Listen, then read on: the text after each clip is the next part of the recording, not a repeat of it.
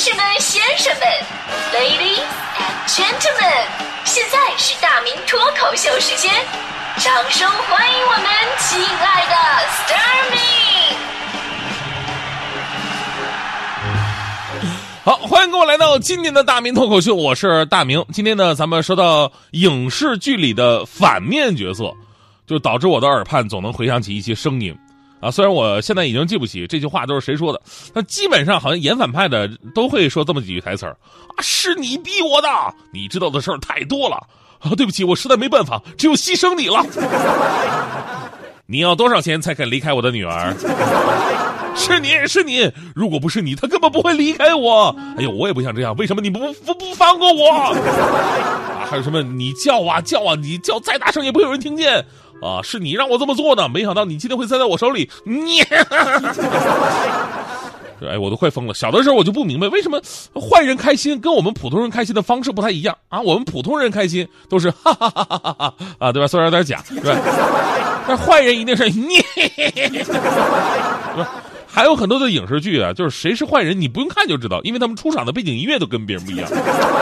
所以呢，其实真正深入人心的反派啊，其实没有那么的脸谱化。相反的，更能体现人性的复杂。比方说，这个《沉默羔羊》里的汉尼拔，对吧？明明是个食人恶魔，但是偏偏呢是个个性沉着冷静、举止优雅、知识渊博、能洞穿人心的这么一个老头所以呢，他被称为好莱坞影史上最迷人的反派。还有这个刚才朋友们提到的这个《复仇者联盟》里的洛基、灭霸，呃，《蝙蝠侠》里的小丑。还有印象特别深刻，《绝命毒师》里边那个表面非常有教养、懂礼貌、文质彬彬，但关键时刻杀人绝不眨眼的黑人老大，他们的这种反派魅力，甚至已经盖过了那些正面角色了。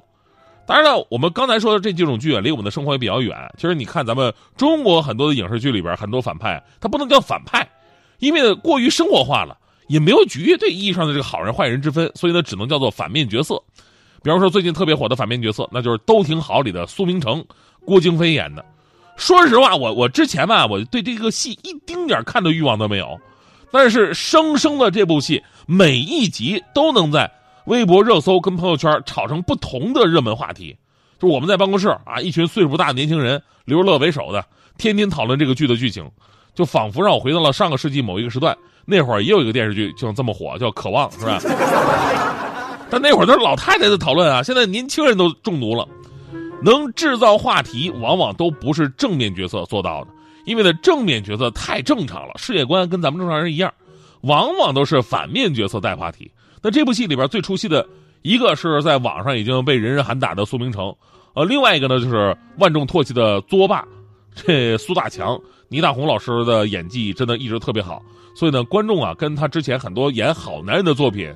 能联系到一起，还能中和一下啊！这是演员啊，他这能分得开啊，理性的看待。那郭京飞就太惨了，也是由于演这个妈宝男这个角色演的太引发共鸣了啊，就跟咱们昨天说的，刚好刺激到您的怒气点了，所以呢，掀起了全网声讨郭京飞的壮观局面啊。说这个另外一个演员姚晨，姚晨在家里边看这部戏的时候呢，孩子在旁边也跟着看。看到里边郭京飞打姚晨那一段的时候，孩子看不下去了，要给妈妈报仇，啊，导致郭京飞必须要在微博上解释说：“哎呀，打人的是苏明成，不是郭叔叔。”前两天他自己上传了一个苏明成挨打的多张动图，然后呢，主动声明说打倒苏明成，满满的求生欲。这这。其实说到这儿呢，还真的要为这个郭京飞点个赞，因为大家伙儿都知道哈，现在很多的年轻演员，一个呢是不爱演戏，呃，第二也不认真演戏，对吧？各种的替身，各种的敷衍的台词，而且还有一点，就大多数年轻演员他不爱演这个反面角色，怕损害自己的形象，这是非常幼稚的想法。第一，一个演员不敢去演，这才是最损害自己形象的事儿。第二呢，其实演反派啊，才能最容易出演技。很多老演员说过，说正面角色往往不好演，因为大部分的编剧啊，会把正面人物弄得太正面，啊，伪光正，他不好出戏啊。而反面人物呢，有更多的人性的弱点，从表演层面的来讲，发挥的空间更大一点。所以你看着这么多年，那些你印象深刻的影视剧，都有一个绝对让你念念不忘的反面角色。而饰演反面角色这些演员，也因为演的太深入人心，基本上比郭京飞如今的人人喊打有过之而无不及。比如说咱们刚才说了，这这个当年万人空巷的渴望里边有一个角色，就相当于今天的苏明成，他叫王沪生。提到这个名字呢，当时每一个人都恨到骨子里边。父母辈的观众回忆那段经历，说见面第一件事就是大家伙聊一聊啊，怎么骂会儿王沪生吧，是吧？啊，骂一会儿王沪生，然后特别开心的走了，是这样。就相当于后来问啊，吃了吗？啊，差不多，是一种见面的仪式感。而演王沪生的演员呢，孙松老师更惨，说每次上街呢，都有路人在那骂他。甚至有激动的，还会在后边追打；坐公交车曾经被人踢过，坐卧铺车呢也会有大妈把他叫到旁边骂一顿，说：“哎，你来来来，你个狼心狗肺的啊！”除了孙松老师演王沪生的这个角色，还有一个现在年轻人更熟悉了。刚才有朋友也提到了《还珠格格》里的容嬷嬷，对吧？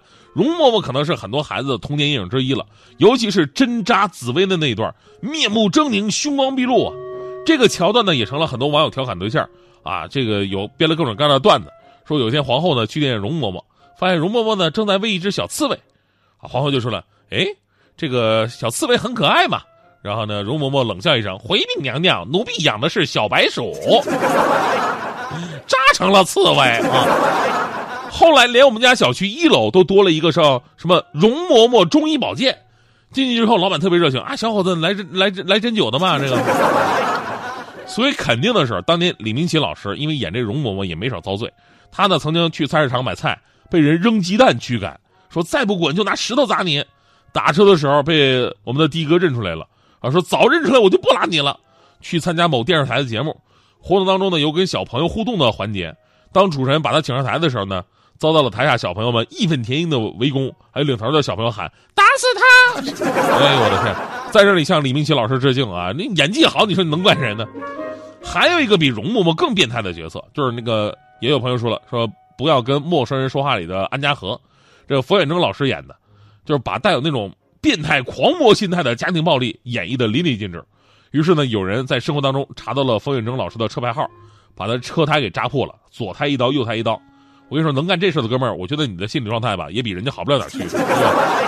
还有一次在饭馆吃饭，有一大妈突然走到冯远征老师身后。对着他脑袋狠狠就是一掌，差点把冯远征老师打喷了。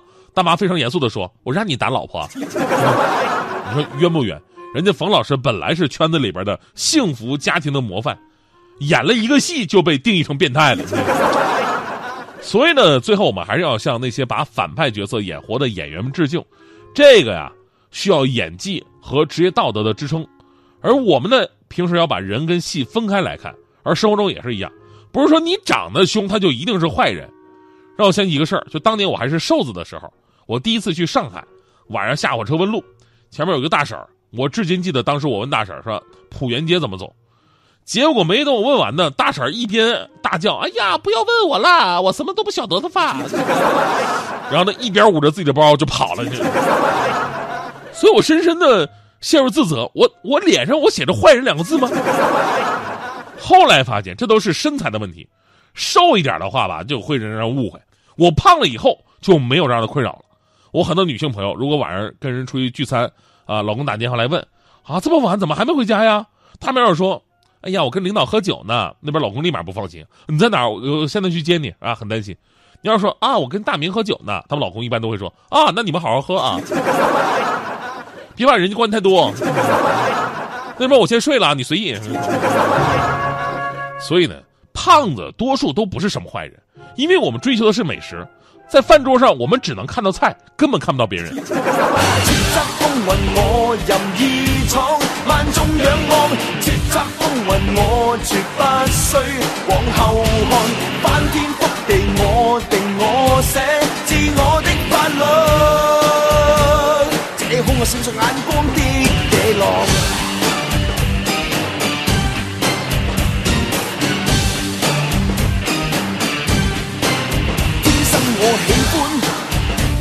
做本性，望仍然行失敬，哪管你万世巨星，这是率性，我任性，以天性亡命拼命。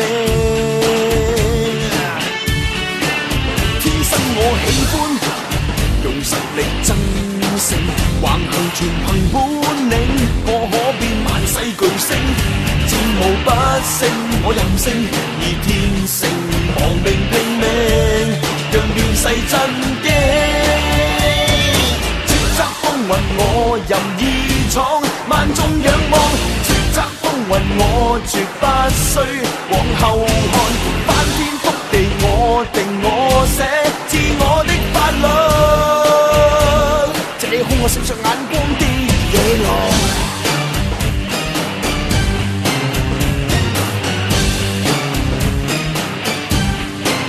天生我喜歡用实力争胜，横行全凭本领，我可变万世巨星，战无不胜，我任性而天性亡命拼命，让乱世震惊。